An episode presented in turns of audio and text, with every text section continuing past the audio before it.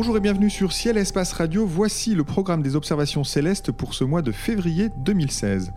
L'astéroïde 866 Fatmé occulte l'étoile HIP 34030 le premier.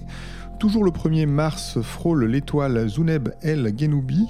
La Lune et Vénus sont en conjonction le 6 la Lune et Jupiter sont aussi en conjonction le 23 et les ombres de Io et Europe se promènent sur le disque de Jupiter le 29. Pour commenter cette actualité du ciel, nous sommes en compagnie de Jean-Luc Dauvergne et de Guillaume Cana.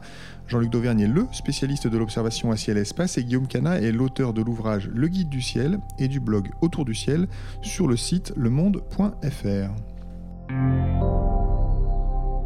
Messieurs, bonjour. Bonjour. Bonjour. Alors on commence tout de suite avec l'occultation de l'étoile HIP 34030 par un astéroïde. Euh, Jean-Luc, où se trouve cette étoile et à quelle heure l'événement a-t-il lieu? L'étoile, elle se trouve euh, dans la constellation des Gémeaux. Alors pour la localiser, elle fait magnitude 8,5, donc euh, concrètement, on la voit pas à l'œil nu. Par contre, pour ce type de phénomène, un astéroïde qui passe devant une étoile, c'est une étoile qui est plutôt brillante. Ça se passe généralement le plus souvent sur des étoiles de magnitude supérieure à 10. Donc c'est une, occultation qui est intéressante à suivre euh, sur une bande qui fait à peu près la taille de l'astéroïde, euh, en gros 80-90 km de large, et qui va du sud-est sud de la France vers le nord-est. Alors pour savoir si on est dans la zone concernée ou pas, il faut aller voir une carte détaillée, évidemment. On peut trouver ce genre de carte sur le site, le site d'Éric Frappa, qui travaille au Planétarium de Saint-Étienne, qui a un site dédié aux occultations, qui s'appelle euraster.net où on va donc trouver tous les détails de l'observation. L'horaire, c'est vers 1h50, mais évidemment, c'est comme une éclipse de soleil, ça dépend de l'endroit où on se trouve. L'heure va pas être exactement la même. À l'échelle de la France, ça varie que de quelques minutes. Entre le sud et le nord, ça se joue en 2-3 minutes. L'ombre a traversé la France, c'est vraiment très très rapide. Ce genre d'occultation, c'est toujours très intéressant scientifiquement. Il y a des scientifiques qui collectent euh, les données des amateurs dans la mesure où ça nous permet de savoir quelle est la taille de l'astéroïde. Et quand on a beaucoup, beaucoup de chance, ça peut permettre de détecter un satellite autour de l'astéroïde, ou même encore plus de chance, un anneau. Il y a au moins un cas qui existe. Euh, donc voilà, c'est vraiment des données. Un astéroïde autour d'un anneau il y a un, anneau, autour d'un astéroïde. Alors, c'est un centaure qui est entre Saturne et Uranus. Il s'appelle Chariclo. Et ça, c'est une découverte vraiment toute récente. Et l'astéroïde, il est activement étudié parce que personne ne sait ce que cet anneau fait là. Alors là, bon, on va pas s'attendre à voir euh, forcément un anneau autour euh, de cet astéroïde, mais euh, rappelez-nous un peu quand même l'intérêt et ce que peuvent faire les amateurs pour dans, la, recherche sur les astéroïdes. Est-ce que ça vaut le coup que, des amateurs décrivent exactement ce qu'ils ont vu ou ce qu'ils n'ont pas vu et tentent cette observation? Oui, complètement. Après, si vous avez jamais vu ce genre d'événement, moi, ce que j'aurais tendance à conseiller, c'est de trouver une carte de champ pour être sûr de bien localiser l'étoile et simplement regarder ça, l'œil dans un télescope. C'est peut-être une bonne façon déjà de se familiariser aux occultations. Ça a quand même quelque chose de magique de voir exactement à l'heure dite une étoile euh, disparaître euh, exactement comme prévu. Et euh, après, pour l'observer d'une façon utile pour les scientifiques, il y a une contrainte, c'est qu'il faut être capable de mesurer le temps avec une très grande précision. Donc la durée de l'occultation, évidemment, mais plus difficile, il faut pouvoir dater ça avec une extrême précision. Quand je dis dater ça, c'est au centième de seconde, euh, au dixième ou au centième de seconde, pas, pas moins. Quoi. Sinon, l'observation n'est pas vraiment utile. Donc il faut avoir des équipements spécifiques qu'ont certains euh, amateurs. Il y a un amateur dont j'ai oublié le nom qui a développé un outil qui s'appelle la Timebox.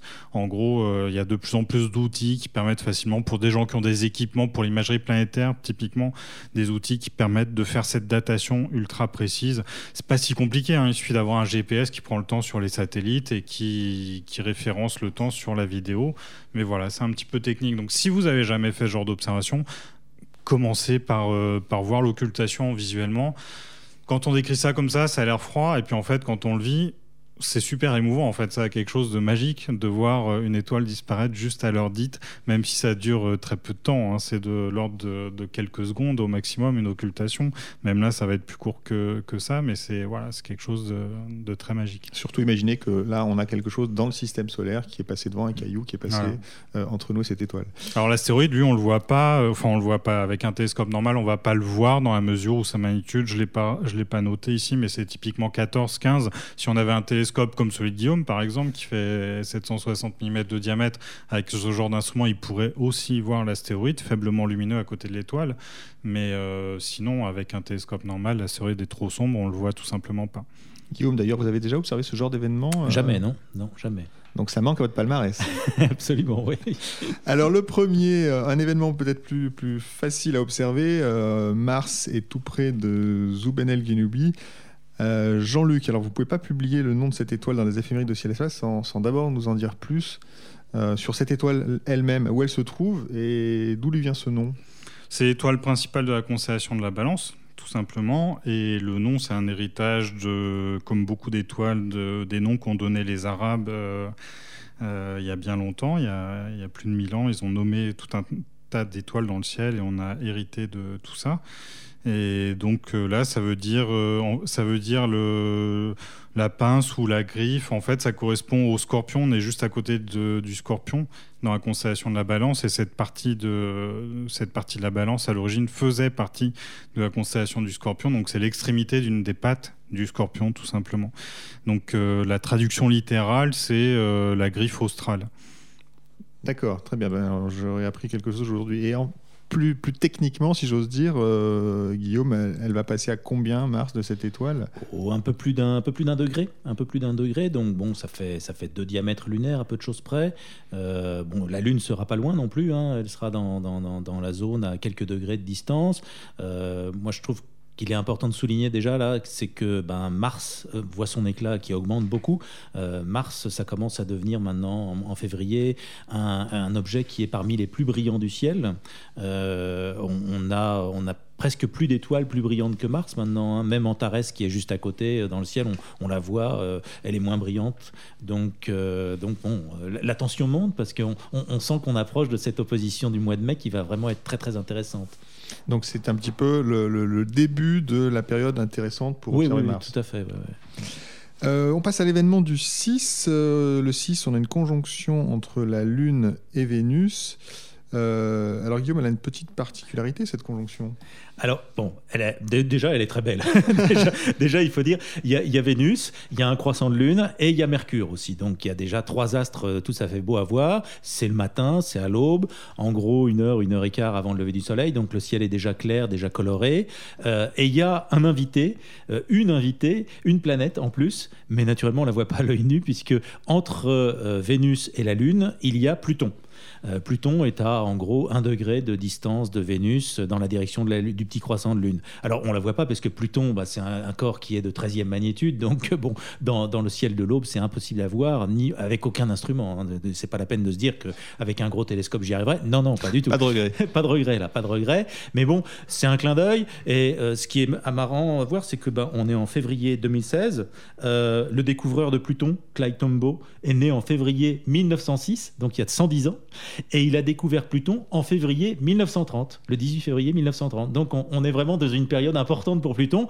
Bon, bah, elle sera là dans nos pensées. Même si on ne la voit pas, elle sera là. un petit, un petit anniversaire à noter au passage. Et puis euh, sur Pluton, il faut souligner qu'on a toujours des images qui continuent à nous arriver, vu que la sonde New Horizon a survolé la planète au mois de juillet, mais que le débit est catastrophiquement lent. Enfin, c'était prévu que ce soit lent et qu'il faut en tout un an pour, euh, à peu près un an pour rapatrier toutes les données. Donc, malgré l'événement qui est passé depuis pas mal de mois maintenant, depuis plus de six mois, on continue à découvrir des images extraordinaires au compte-gouttes. Euh, donc, il faut toujours continuer à surveiller l'actualité sur Pluton. Et puis, cette sonde-là nous a révéler un monde d'une complexité et d'une beauté insoupçonnée. Oui, d'ailleurs, c'est amusant. Donc là, on a Pluton qui sera dans le champ, mais qu'on ne verra pas. Et en même temps, aujourd'hui, on peut parfaitement imaginer à quoi ressemble Pluton, parce qu'on a des images splendides. Bah, c'est ça qui est extraordinaire dans notre époque, quoi. C'est que, bon, euh, jusqu'à il y a quelques années, enfin, même pas, jusqu'à l'année dernière, on parlait de Pluton, mais c'était un point dans le ciel. Même avec les plus gros télescopes, on voyait, même avec Hubble Space Telescope, on voyait un, un tout petit point, un tout petit disque avec quelques nuances d'albédo dessus. Et là, maintenant, on a un monde avec des montagnes, de, la glace, des, formations incroyables. c'est extraordinaire. Alors du coup, bah, Pluton a un petit peu volé la vedette à la Lune et Vénus sur cet événement.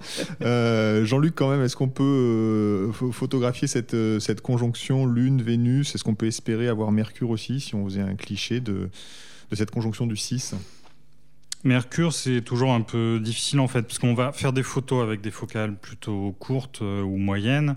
Et dans la lueur de l'aube, Mercure, qui est moyennement lumineuse, va avoir quand même tendance à se fondre dans la lueur de l'aube. Donc, sauf à utiliser une focale euh, un peu longue, 100 mm ou plus, je pense qu'il est difficile de dévoiler vraiment Mercure. Par contre, la Lune et Vénus, là, il faut se faire plaisir. Euh, c'est ce genre de rapprochement entre les deux, c'est toujours ça donne toujours de bons résultats en photo.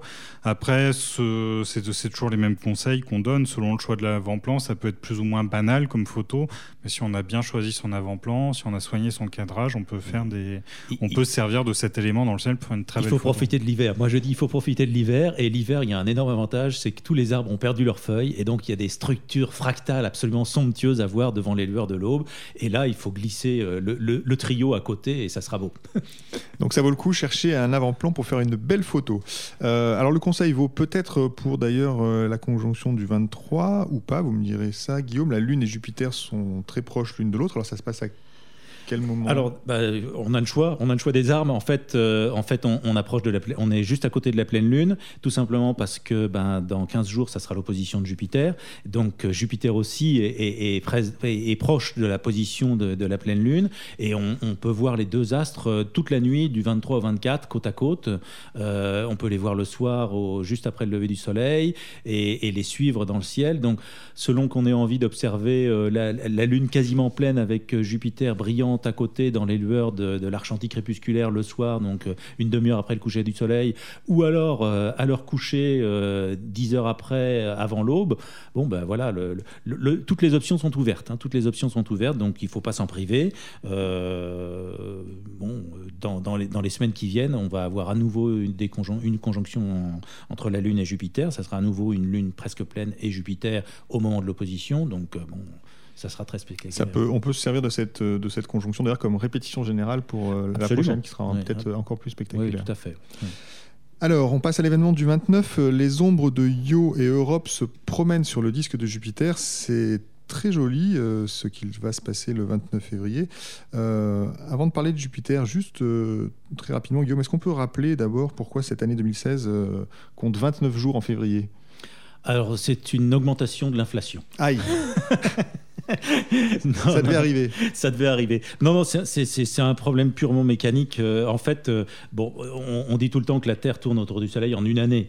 Mais qu'est-ce que c'est qu'une année? Et euh, une année dans notre calendrier, ben, c'est toujours 365 jours. Or, dans la réalité, la Terre, elle tourne pas en 365 jours exactement autour du Soleil. Elle tourne en un petit peu plus que 365 jours. Et les astronomes, depuis des centaines, des milliers d'années, se sont euh, forcés à fabriquer des calendriers qui permettraient de respecter le rythme réel, le rythme physique de la Terre autour du Soleil. Et on s'aperçoit que dans le dernier calendrier, le calendrier grégorien, qui est celui que nous utilisons depuis euh, déjà plusieurs siècles, pour que euh, la Terre, le rythme de la rotation de la Terre, de la révolution de la Terre autour du Soleil soit respecté, il faut tous les quatre ans rajouter une journée. Et comme ça, en moyenne sur quatre ans, on est très proche de la durée de révolution de la Terre annuelle autour du Soleil. Mais c'est en moyenne. Et en fait, au bout d'une centaine d'années, il y a un petit décalage de quelques minutes, quelques dizaines de minutes qui s'est glissé. Et typiquement, on sait très bien que une année bissextile euh, par... Euh, siècle. Enfin, en gros, il faut que le siècle soit divisible par 4 pour qu'on garde l'année dissexile. Et sinon, on ne la compte pas. Et donc, euh, ça permet sur 400 ans de s'approcher encore plus de la durée de révolution. Mais ça encore, ça ne sera pas suffisant. Dans quelques milliers d'années, il faudra modifier quelque chose, décider d'enlever une année bissextile supplémentaire. Et eh ben, bon, tout ça. Le problème, c'est qu'en fait, la durée de l'année n'est pas divisible par. Exactement. la durée de l'année, en fait, c'est 365,2421 jours. Donc, euh, c'est pas facile d'avoir une journée de 0,2421. Euh, donc j'en profite d'ailleurs pour souhaiter un bon anniversaire à tous ceux qui sont nés le 29 février, parce que c'est pas toujours a l'occasion de le faire qu'une fois tous les 4 ans. Euh, petite parenthèse refermée, Yo Europe sur le disque de Jupiter. Jean-Luc, comment on observe euh, ça? Avec quel instrument? En, profiter au maximum? Ça se passe en première partie de nuit. Donc, on, a les deux objets, les, les, ombres des deux satellites qui sont là simultanément de 22h34 à 23h21. Euh, on peut observer avant ou après. Il y a le moment où les satellites arrivent, repartent. Il n'y a pas simplement que les ombres. Donc c'est quelque chose qu'on peut en fait suivre euh, une bonne partie de la nuit. Dès, que Jupiter se lève, on peut commencer à regarder. ça va évoluer comme ça de dizaines de minutes en dizaines de minutes, même moins en fait quand les ombres sont vraiment au bord. Le, mouvement il est palpable de minute en minute. Ça va finalement assez vite. Donc ce qui est intéressant à noter, c'est les différences de taille d'ombre déjà. Si on a un télescope par exemple de 200 mm, on commence à, bien distinguer la taille des ombres en elles-mêmes. Euh, c'est aussi une question de stabilité de ciel, donc il faut avoir bien réglé son télescope, qu'il soit bien mis à température, euh, tous les conseils qu'on répète tout le temps et qu'on lit partout dans les livres. Il faut bien préparer son observation. Ce genre d'observation, ça se passe à fort grossissement, 300, 400 fois, et il faut que tout soit bien géré, tout soit bien optimisé. Ça reste toujours euh, quelque chose qu'il faut soigner, qu'on ne peut pas faire comme ça trop à Si le télescope est resté toute la journée au chaud dans la maison, euh, on est plutôt en hiver, il va faire plutôt froid, c'est pas une bonne idée, il vaut mieux le laisser éventuellement dans une cave ou même euh, si on peut carrément à l'extérieur, qui a un écart de température minimum entre le jour et la nuit. Et si on doit le sortir, il faut le sortir combien de temps avant l'observation pour euh, qu'on soit plus gêné par C'est très, très variable selon les télescopes. En fait, il y a des télescopes qui n'auront pas assez de toute la nuit pour se mettre à température quasiment, mais souvent on conseille quelques heures, 2-3 heures en ouvrant tout au maximum. Certains télescopes de plus en plus ont des petits ventilateurs pour aider cette mise en température. C'est vraiment, euh, c'est vraiment quelque chose qui peut bêtement dégrader l'observation. En fait, on a déjà suffisamment à subir la turbulence naturelle du ciel, c'est pas la peine d'aller rajouter celle de l'instrument. Et l'instrument, en tout début de nuit, il faut pas hésiter à viser une étoile à fort grossissement pour vérifier que l'aliment optique est toujours bon. Et s'il n'est pas bon, on trouve sur d'excellents sites internet comme celui de Thierry Legault ou dans de nombreux ouvrages comment refaire l'alignement. Il faut pas avoir peur, ça mord pas. Et euh, surtout, ça paye. Euh, la surface de Jupiter est faiblement contrastée. Il y a beaucoup de détails, mais c'est faiblement contrasté. Donc si on n'a pas soigné cet alignement, ça va, ça va pas fonctionner du tout. Nous approchons de la fin de cette émission. Guillaume, Jean-Luc, vous donnez chaque mois quelques pistes d'observation d'étoiles, de nébuleuses et autres galaxies. Ce mois-ci, quels objets ou quels événements astro nous conseillez-vous? Je commence avec vous, Guillaume. Alors, euh, on est en février. C'est un mois extraordinaire pour nos latitudes européennes pour regarder la lumière zodiacale. Euh, c'est quelque chose que je faisais pas beaucoup euh, jusqu'à il y a 2-3 ans. Et en fait, j'étais persuadé, comme beaucoup de personnes, je pense encore, qu'à cause de la pollution lumineuse, on ne pouvait plus voir la, lumière zodiacale dans nos régions. Et en fait, on la voit très bien. On la voit très bien et assez facilement en plein d'endroits. On n'a pas besoin d'avoir un ciel extraordinaire, même pas loin d'une grande ville, on arrive à voir, à deviner la lumière zodiacale, et souvent on la voit sans, sans, comprendre qu'on la voit en fait. Et, la lumière zodiacale en ce moment, elle est visible le soir, après le coucher du soleil. Donc il faut éviter naturellement les soirs de pleine lune, parce que là la lune est trop lumineuse et tout le fond du ciel est éclairci. Et la lumière zodiacale, je rappelle que c'est le, le, reflet du soleil sur les, les milliards de poussières qui sont réparties dans le disque de l'écliptique et autour du disque de l'écliptique partout dans le système solaire, essentiellement autour des planètes internes, quoi, jusqu'à Jupiter, on va dire jusqu'à Mars, Jupiter, quoi. Et, euh, et, cette lumière zodiacale dans le ciel, elle se manifeste sous la forme d'un espèce de grand cône faiblement lumineux, mais tout de même lumineux, qui est perceptible à l'œil nu et qui est très facile à photographier. Très facile à photographier. Et alors, il y a un plus euh, pendant l'hiver à nos latitudes, c'est que en ce moment, donc le soir, la lumière zodiacale, elle est visible quasiment parallèlement à la Voie lactée. On voit la Voie lactée qui est du côté euh, nord-ouest du ciel, et la lumière zodiacale, elle, elle est euh, sud-ouest. Et les deux traits, le trait habituel de la Voie lactée avec ses échancrures, etc., est visible très bien à l'œil nu dans un beau ciel un peu noir. Et puis, on va dire 30-40 degrés sur sa gauche, on voit cette espèce de cône lumineux qui s'élance vers le ciel. Alors en ce moment, cette année, il n'y a pas de planète dans le ciel du soir, donc euh, on n'en profite pas forcément. Mais euh, j'ai fait ces observations l'année dernière et il y avait Vénus euh, qui était parfaitement visible à la base de la lumière zodiacale et, c'était très très spectaculaire. Donc il faut vraiment penser à sortir, s'éloigner naturellement des sources lumineuses directes, mais se mettre dans un coin où on peut voir le ciel d'une façon globale, puisque c'est un phénomène qui s'étend sur, ça peut monter jusqu'à 40-50 degrés de hauteur dans le ciel. Hein. donc euh, il faut vraiment avoir une vue dégagée sur la voûte céleste, et on voit ça assez bien à l'œil nu. Et si on va euh, dans le Jura, dans les Cévennes, dans les Alpes, les Pyrénées, etc., et qu'on on est vraiment dans un ciel pur, là, on la voit parfaitement à l'œil nu sur euh, plusieurs dizaines de degrés. C'est très spectaculaire. Écoutez, vous nous avez donné envie de sortir malgré le, froid. Jean-Luc, est-ce que vous avez un conseil, je suis sûr que oui, pour ce mois-ci alors le mien, il va être très simple en fait, c'est de profiter de la pureté de l'air pour voir ce qu'on appelle l'arche de Vénus, qui est tout simplement l'ombre de la Terre sur l'atmosphère. Donc on observe ça, en fait tout le monde l'a déjà vu, je pense, euh, en, le sachant ou pas, euh, juste après le coucher de soleil, en tout cas dans les dizaines de minutes qui suivent le coucher du soleil. Si vous regardez dans la direction opposée au coucher du soleil, on a une barre bleutée qui monte dans le ciel avec euh, l'atmosphère au-dessus qui est rose, encore éclairée par le soleil couchant. Et on voit cette barre qui s'élève de plus en plus de, dizaines de minutes en dizaines de minutes. Et quand on a l'atmosphère qui est vraiment bien transparent comme ça en hiver, il faut avoir l'horizon dégagé évidemment. Ces couleurs-là, on se rend compte qu'elles sont euh, magnifiques. En fait, on a dans la zone bleue, c'est une sorte de bleu prusse euh, assez intense avec au-dessus un rose euh, dégradé, lui aussi Enfin, c'est des, des, oui, des mélanges de couleurs un peu vives, mais en même temps qu'un peu pastel sur les dégradés. C'est voilà, c'est vraiment quelque chose qu'il faut pas manquer, qui est tout simple à observer, qu'on peut voir même en ville parfois. Il suffit que l'atmosphère soit bien pure, bien dégagée, et, ça arrive souvent l'hiver. Donc à observer à l'œil nu, et euh, je vais quand même vous poser la question traditionnelle parce que vous nous avez donné envie d'immortaliser ça. Ça peut se photographier? Est-ce qu'on peut retrouver ces nuances de couleurs que vous nous décrivez? Très facilement. Le seul petit conseil que je donnerais, c'est de plutôt sous-exposer la photo si la photo est idéalement exposée, les parties qui sont dans le rose, elles vont virer vers le blanc.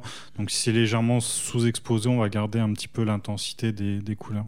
Très bien, merci beaucoup messieurs. Les éphémérides de Ciel Espace Radio sont terminées pour ce mois-ci. Merci à Guillaume Canaille et à Jean-Luc Dauvergne pour leurs conseils toujours pertinents. Merci à Nicolas Franco qui était à la technique. Cette émission était présentée comme chaque mois par David Fossé. Nous vous donnons tous rendez-vous au mois de mars. Bonnes observations.